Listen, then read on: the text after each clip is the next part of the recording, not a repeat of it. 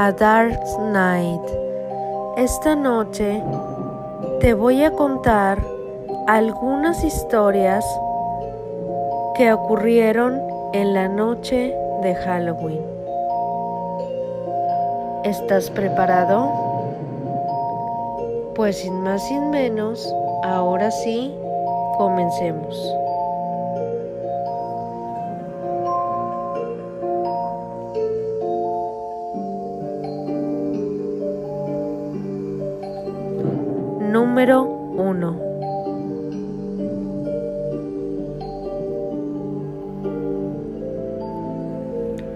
Jack el linterna.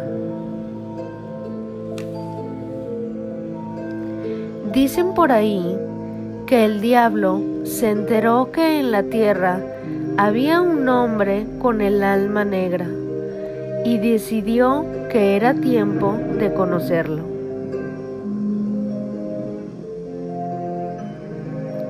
Así que puso el traje de un humano y lo fue a encontrar para comprobar los rumores que giraban alrededor del hombre.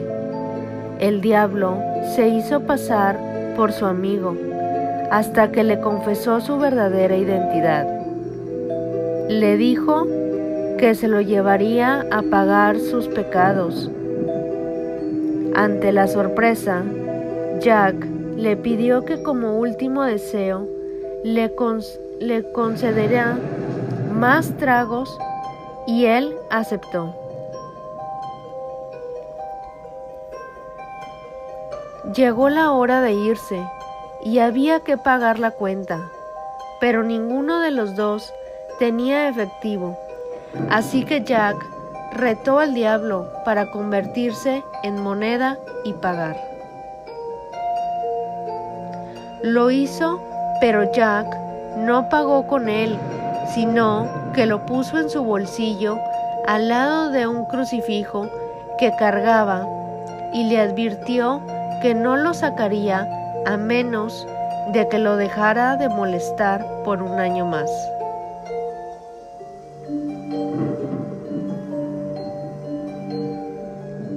El tiempo pasó y Satanás regresó.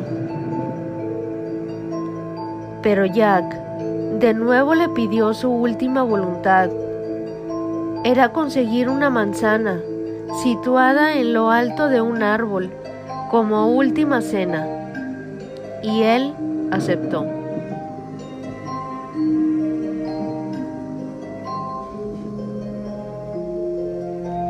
Cuando subió al árbol, Jack talló en él una cruz y para dejarlo bajar le pidió que no lo molestara por diez años más. Lucifer cumplió, pero ese hombre murió esperándolo todo ese tiempo. Cuando llegó al cielo, no lo dejaron entrar y su segunda opción era el infierno.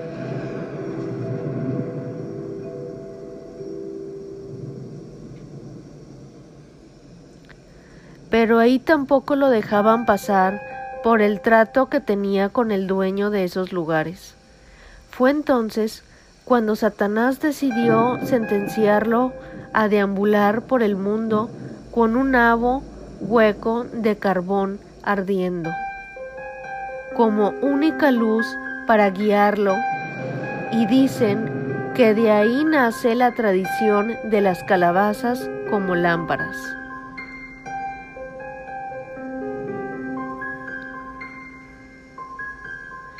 Se trata de Jack O'Lantern y dice la leyenda que confirma que en la noche de brujas anda por las calles pidiendo truco o trato. Todos sugieren que aceptes el trato, sin importar lo que sea, porque el truco sería aceptar una maldición.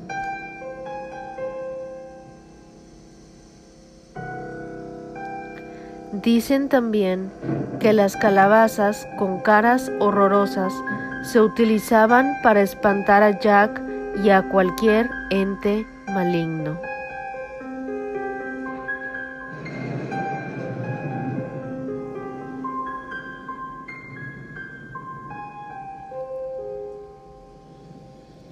Número 2 La casa embrujada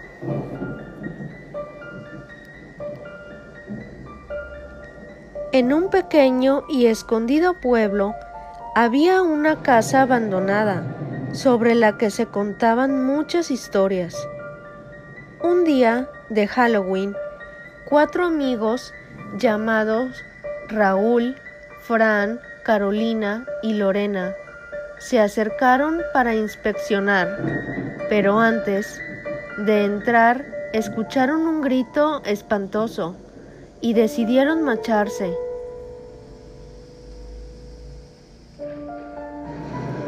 Por la noche, a la hora de pedir caramelos, ellos se seguían preguntando quién podía haber estado en aquel lugar y decidieron acercarse de nuevo.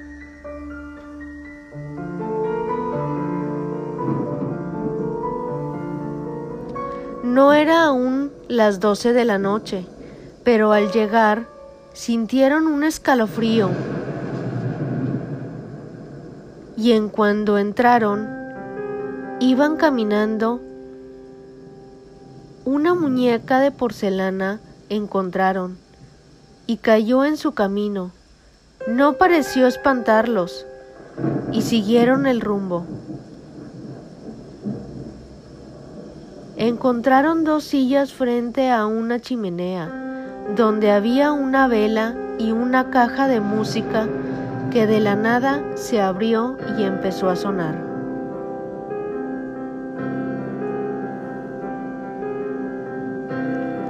Asustados, buscaron la forma de salir, pero una sombra los alcanzaron y ahí comprendieron todo. Como una película de terror, pudieron ver a una niña de unos 11 años de edad jugando a la Ouija, mientras sus padres estaban abajo haciendo caricias a su hermano pequeño.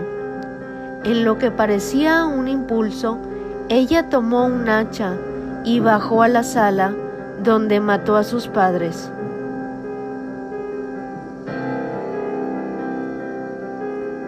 También a su hermano de tan solo cuatro años de edad.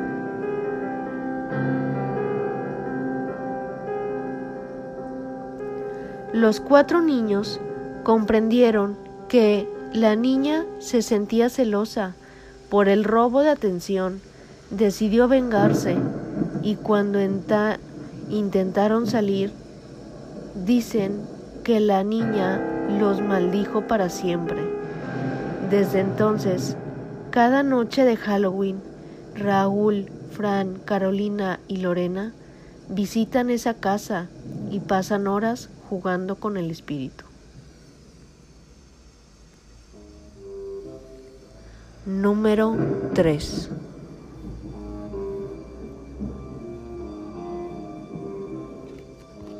El coleccionista de las historias de Halloween.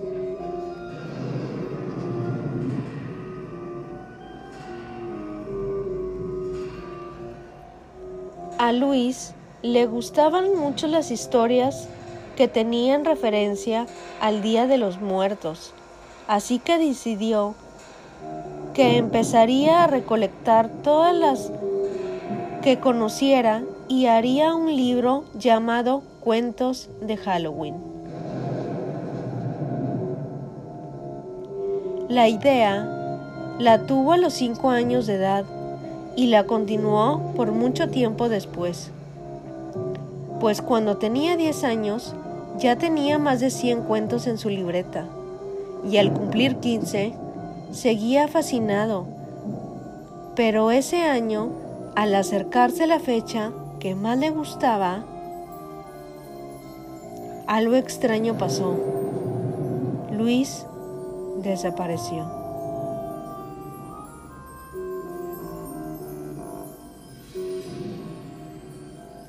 sus padres lo encontraron vestido de zombie sobre su cama y con su libro de relatos. Nadie podía decir lo que había pasado, solo que murió. Y desde entonces se cuenta que Luis deambula por las calles cada noche de brujas esperando conseguir más historias para su libro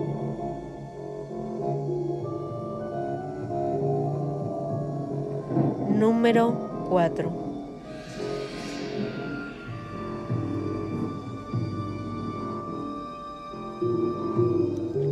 La noche de todos los santos.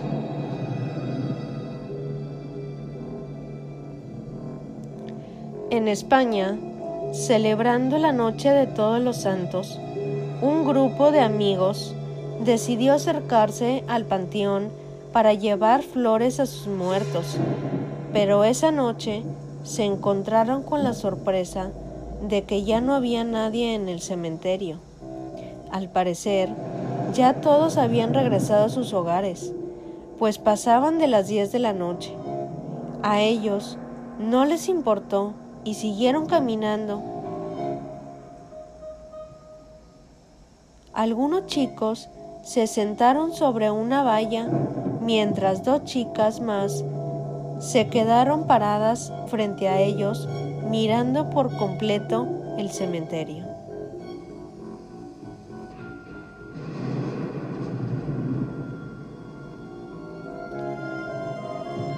Una de las adolescentes pudo ver a una mujer anciana flotando.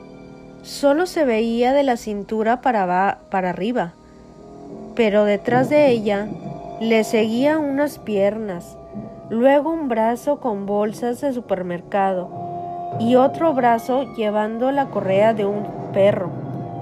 Los gritos fueron de inmediato y los chicos salieron huyendo espantados de ese lugar.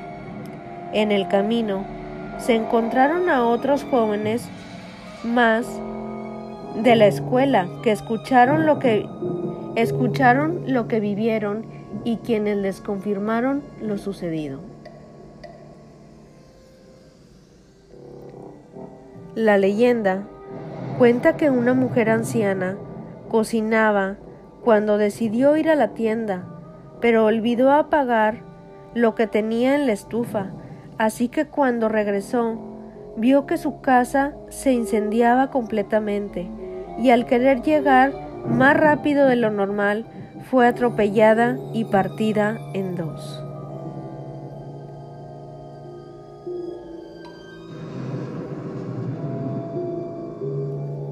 Número 5.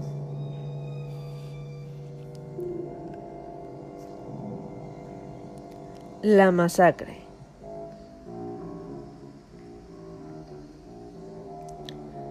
Era noche de Halloween y había que celebrar, así que un grupo de jóvenes estudiantes decidieron reunirse en casa de uno de ellos, pues sus padres no estaban y era el lugar perfecto para una fiesta privada. La noche llegó y era hora de los juegos.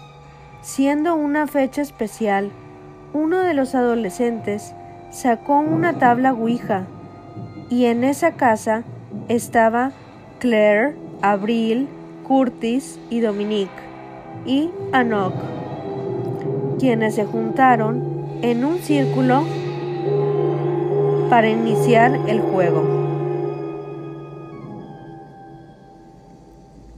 Cuando alguien insistió que se necesitaba una especie de medium que se encargara de dirigir el tablero, todos eligieron a Abril, la chica más tímida y conservadora y miedosa del grupo.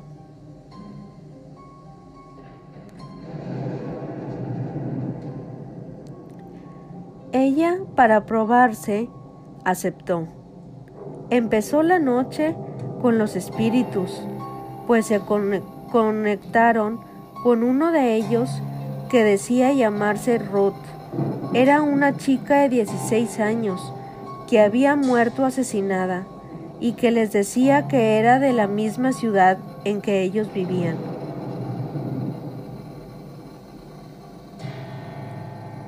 El juego parecía inocente, pero después, una larga sesión de preguntas y respuestas decidieron que era el momento de hacer otra cosa. Posteriormente, Abril subió al baño sola y pudo mirar cómo una sombra se acercaba a ella. En eso, escuchó un grito y vio como Curtis, el dueño de la casa, caía frente a ella con un cuchillo clavado en el cuello. Cuando bajó gritando y llorando, se dio cuenta de que sus amigos habían sido asesinados de manera brutal. Trató de salir corriendo, pero los nervios la traicionaron y cayó desmayada.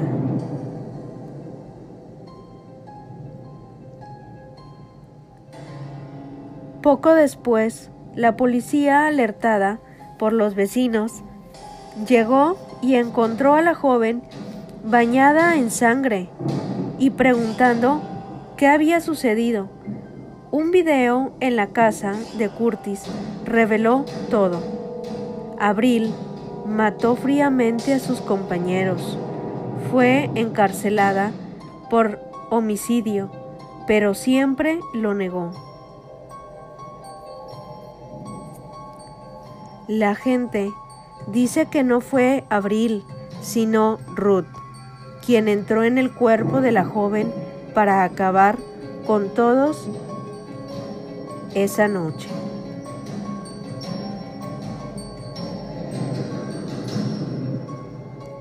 Número 6.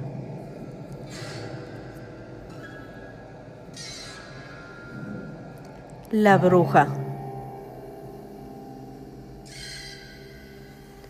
Rodrigo era un hombre joven y con la vida resuelta. A sus 27 años de edad era millonario y vivía solo, porque sus padres habían muerto. Lo dejaron bien acomodado, era arrogante y prepotente. No trabajaba. Una noche de brujas iba por la calle cuando vio que con motivo de Halloween había un mercado donde sobresalía la carpa de una mujer que decía que era bruja. Él no creía en esas cosas, pero decidió que era buen momento para comprobar que todo era una farsa. Cuando llegó, se encontró en una carpa oscura, donde unas velas alumbraban una mesa donde se encontraba una anciana que lo invitó a sentarse en ese momento. Rodrigo le pareció una mujer muy repugnante y cuando ella le preguntó qué es lo que quiere saber, solo le contestó, vengo a ver cómo te equivocas.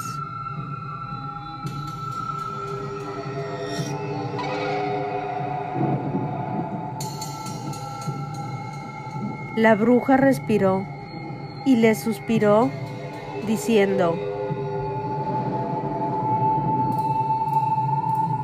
todo lo que quien era él, pero sin olvidar recordarle que siempre pasaba por encima de todo y de todos, sin importar nada.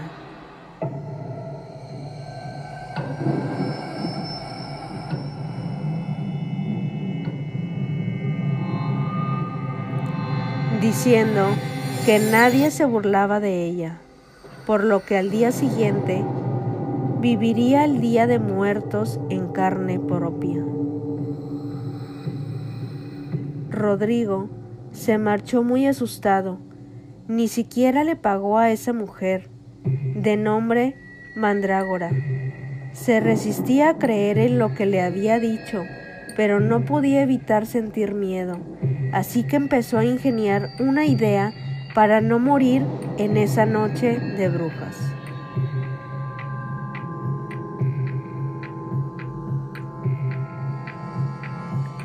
El joven regresó a su casa.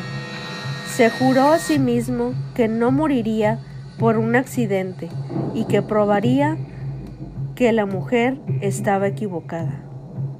Ordenó a todos sus sirvientes que quitaran todo lo que pudiera ser peligroso en casa. Cerró el paso del gas, el agua y se quitó la lámpara, objetos de vidrio. Cerró el paso de, de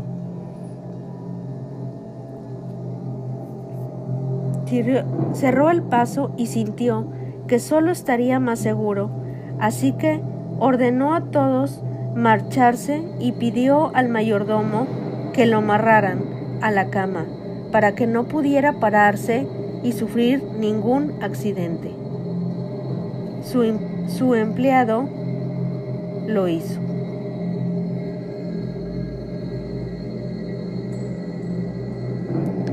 Llegada la noche, pensando en que ya había salvado su vida, pues solo faltaba un minuto más para que la noche del 31 de octubre terminara.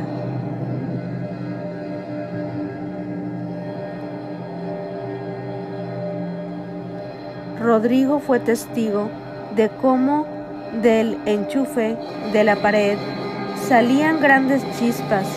Había olvidado cortar la luz. Desesperado, pedía ayuda, pero no podía desatarse.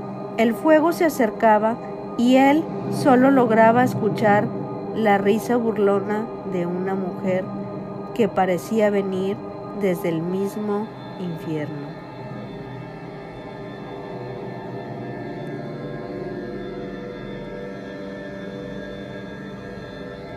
Número 7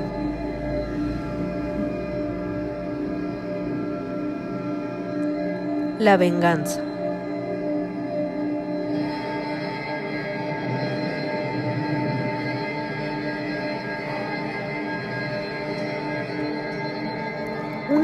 Una, joven adolescente vivía con su madre y su medio hermano en un pequeño pueblo.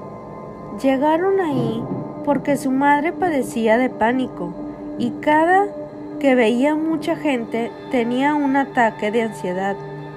A ella no le iba tan mal, pues ya había hecho amigos en la escuela. Llegó la noche de Halloween y por votación decidieron que el festejo fuera en casa de la chica. Con dudas, ella aceptó. En la fiesta, decidieron jugar a la Ouija y todo parecía salir bien, porque inmediatamente contactaron a un espíritu que les hablaba. Estaban atentos al juego cuando se escucharon gritos en la parte de arriba de la casa. La adolescente no sabía qué era lo que estaba sucediendo, porque nunca antes había pasado cosas sobrenaturales en su hogar, pues así que trató de mantener la calma y la de sus compañeros, aunque ellos empezaron a desesperarse. Después de unos minutos, cuando todo parecía calmarse, uno de los amigos comenzó a hablar en un extraño idioma que nadie entendía. Así que el pánico inició de nuevo. En ese momento, la Ouija comenzó a moverse por sí misma formó la frase fue un gran error.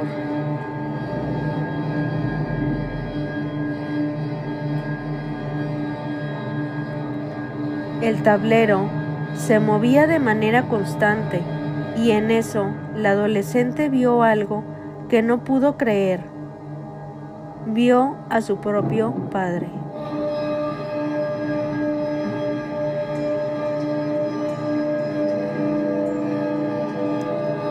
Ahí se dio cuenta que él era quien estaba asustando a la gente. Subió a buscar a su madre, pero la encontró muerta y a su hermano ¿Pero por qué los mató?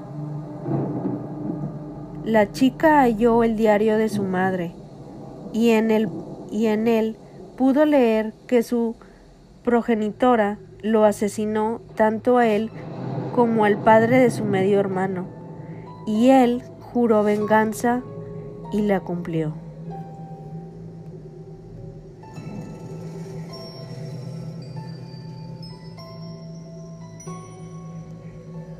Número 8.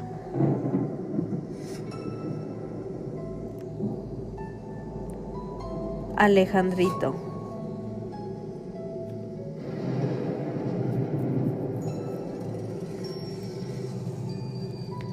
En el año 1995, un niño de 13 años de edad y su madre se encontraban en un panteón de México cuando ella se quedó dormida.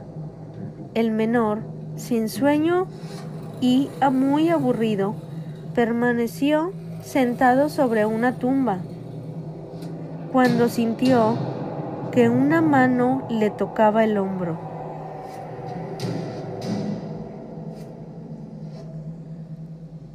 Asustado, volteó y se dio cuenta de que se trataba de un niño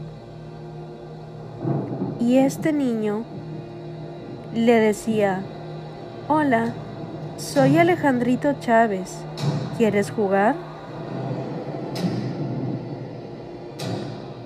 Se veía amable, así que así aceptó. Con una lámpara y una bolsa llena de canicas, comenzaron a jugar. De repente, Alejandrito le dijo al otro niño, Tu mamá te ama mucho, tienes mucha suerte. Yo siempre extraño a la mía. ¿Con quién vienes? Y respondió con sus abuelos. Todo parecía ir bien, siguiendo jugando hasta que el sueño los venció. A la mañana siguiente, cuando estaban sirviendo la comida en el mismo panteón, el adolescente se topó con una tumba que decía, aquí yace mi querido hijo Alejandro Chávez. La impresión era tan grande que más tarde, cuando una mujer se acercó a esa tumba, él no pudo resistirse y preguntó por el aspecto del niño que según su lápida había muerto a los nueve años de edad, y ella describió, describió al infante, así que era el mismo con el que había jugado durante la noche de ese día.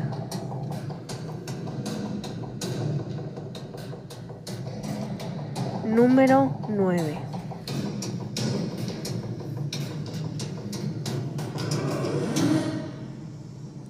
La pérdida de un amigo.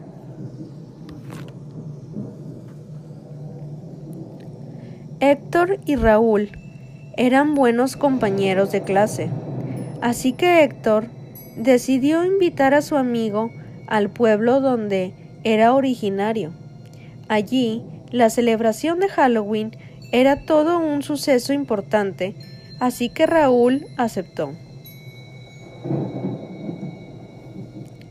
Llegaron al lugar y se la estaban pasando genial cuando se encontró con un hombre quien creían que estaba muy borracho. Él les contó que muchos años atrás, en un día como ese, había perdido a su mejor amigo. Lo había encontrado muerto y con una calabaza en su cabeza. Los chicos rieron y no pusieron atención a su historia, pues creían que solo se trataba de un cuento, pero esa misma noche sucedería todo lo contrario. Héctor y Raúl pasaban con María, con Mariana, la hermana de Héctor, quien se estaba llevando de maravilla con el amigo de su hermano. Estaban en el centro del pueblo, donde se reunirían la mayoría de las personas. En el camino, Raúl había visto a un hombre en el bosque, todo lleno de sangre, pero se imaginó que era alguien con un disfraz. Así que más tarde Héctor dijo que se sentía cansado y regresaría a casa. Nunca más lo volvieron a ver, pues Raúl y Mariana, junto con los padres de ella, buscaron incansablemente a Héctor, pero nunca lo pudieron encontrar. Solo hallaron sangre, papeles con señales extrañas y lo que parecían los restos de una, calabaza en el bosque. Pero, ¿qué pasó? Aún sigue siendo un misterio.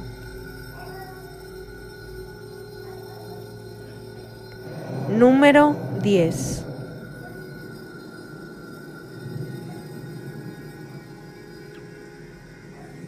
La niña. Una llamada, una pequeña llamada, Raquel salió de la escuela y se dirigió a su casa, pero esta vez tomó una ruta nueva. En el camino se encontró con una niña que lloraba y se acercó para ver qué pasaba.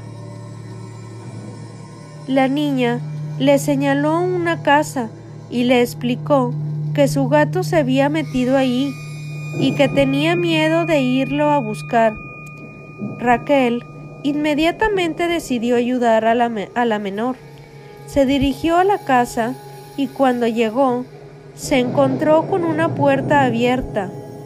El inmueble solo, así que decidió entrar y miró al gato huir por las escaleras.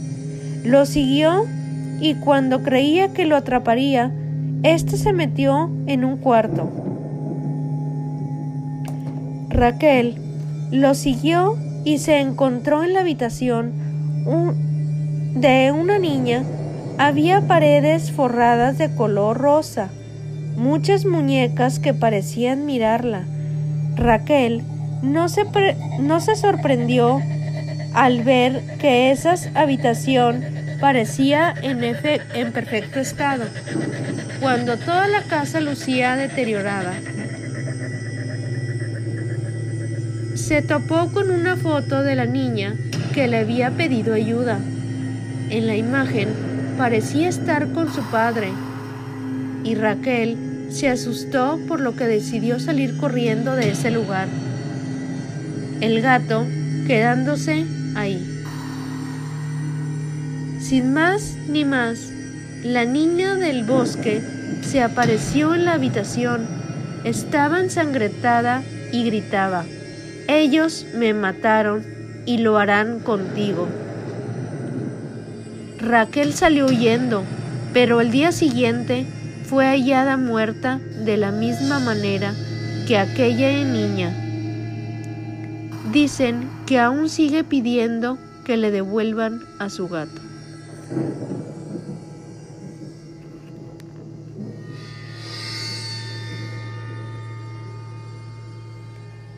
Número 11.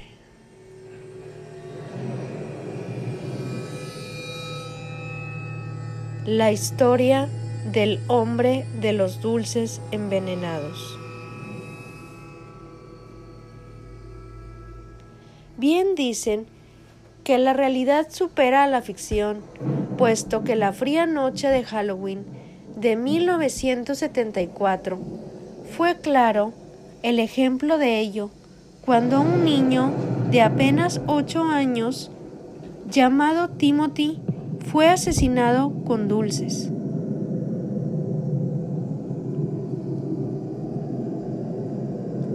El frío de la noche que, calaba, que calaba en los huesos. Fue mudo testigo del accionar de un padre de familia, que como marca la tradición, acompañó a sus hijos.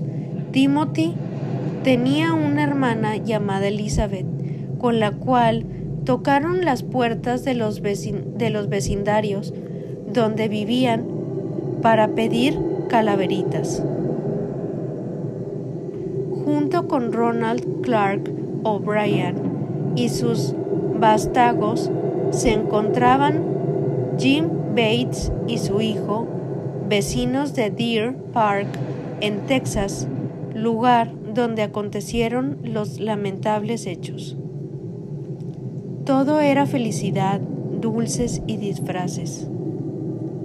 En aquel entonces, Jim contó a la prensa que ese día llegaron a un hogar siniestro cuyas luces se encontraban apagadas y al tocar y no recibir respuesta, la mayoría del grupo, menos Clark y su hijo Timothy, avanzaron a la siguiente casa. Fue tanta la insistencia del pequeño Timothy que al final, según la versión de su padre, alguien salió del lugar y le dio algunos tubos de polvo en dulce. Feliz, el niño corrió a unirse al resto del grupo y comenzó a repartir los tubos a su hermana y al hijo de Jim. La noche transcurrió con normalidad, puesto que cuando hubo que dirigirse a casa para cenar, el grupo se dispersó y jamás volverían a ver con vida al pequeño Timothy. La muerte se hizo presente. Por una extraña razón, tras cenar, Ronald permitió que sus hijos abrieran los dulces que habían recolectado y los comieran aquella noche. Nunca permitía que los niños comieran algo después de la cena, pues esa fue la excepción que le costó la vida a uno de ellos. El pequeño Timothy pidió abrir uno de los tubos con polvo que había conseguido en el lugar sin luces. Su padre lo ayudó y fue testigo de cómo se llevaba un buen bocado con algunos estornudos y risas incluidas. No pasó más de una hora para que el niño muriera. Cuando Timothy fue llevado al hospital, los médicos nada pudieron hacer y había muerto de un paro cardiorrespiratorio. Tras una exhaustiva entrevista a su padre, el dulce en polvo salió a relucir, por lo que tras un minucioso examen al cuerpo del menor se determinó que había sido envenenado con cianuro. Las alarmas se encendieron, pues de inmediato el padre del niño se comunicó con su vecino Jim, quien le informó que afortunadamente su hijo no había consumido ninguno de los dulces que había recolectado aquella noche trágica. El misterioso inquilino de la casa siniestra, Ronald O'Brien, sostuvo ante las autoridades que un misterioso hombre que, había, que vivía en la casa sin luz había sido quien le había dado a su hijo los tubos con dulces. De inmediato, se trasladaron al lugar de donde nadie les abrió la puerta. Las indagatorias continuaron y llevaron a la policía de Texas a descubrir que el misterioso hombre de la casa trabajaba en el aeropuerto de Houston William P. Hobby, hasta donde se trasladaron para, con un impresionante operativo, arrestarlo frente a todos sus compañeros acusándolo de asesinato.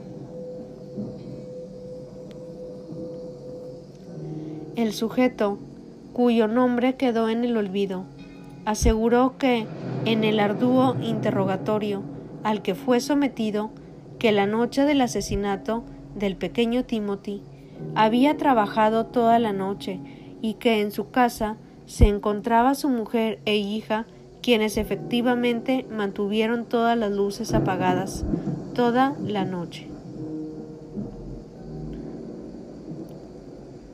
Tras investigar la coartada, entrevista a sus jefes, compañeros de trabajo y demás testigos, las autoridades pudieron determinar que efectivamente el dueño de la casa siniestra había laborado, había trabajado toda la noche, por lo que era imposible que él fuera el asesino de Timothy, cuyo padre los había engañado vilmente.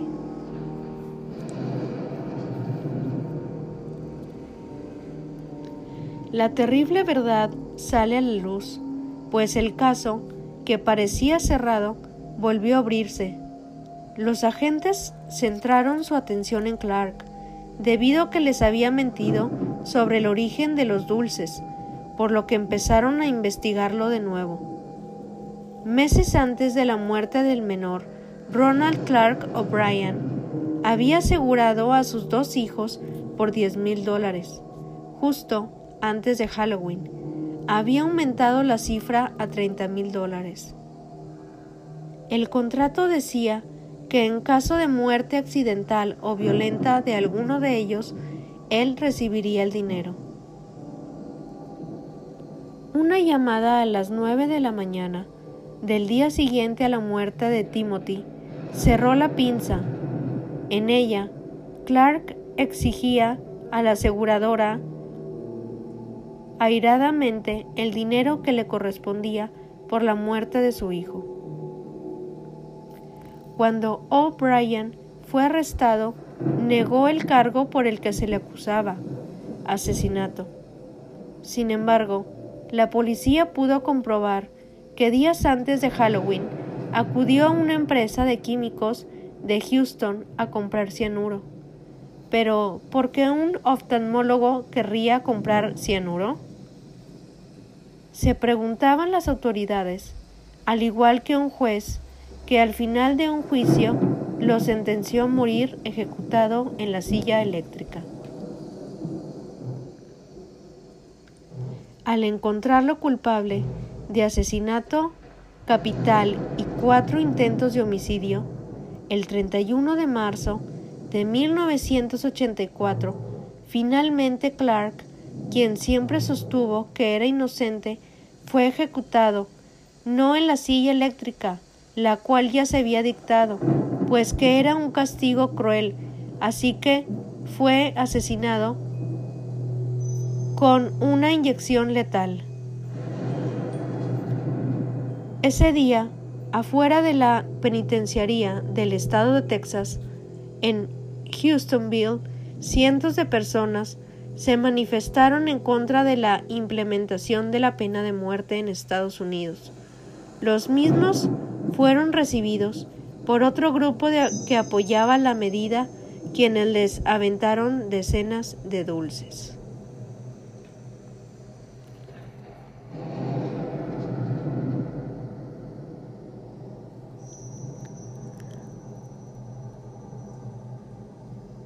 Pues así termina esta noche.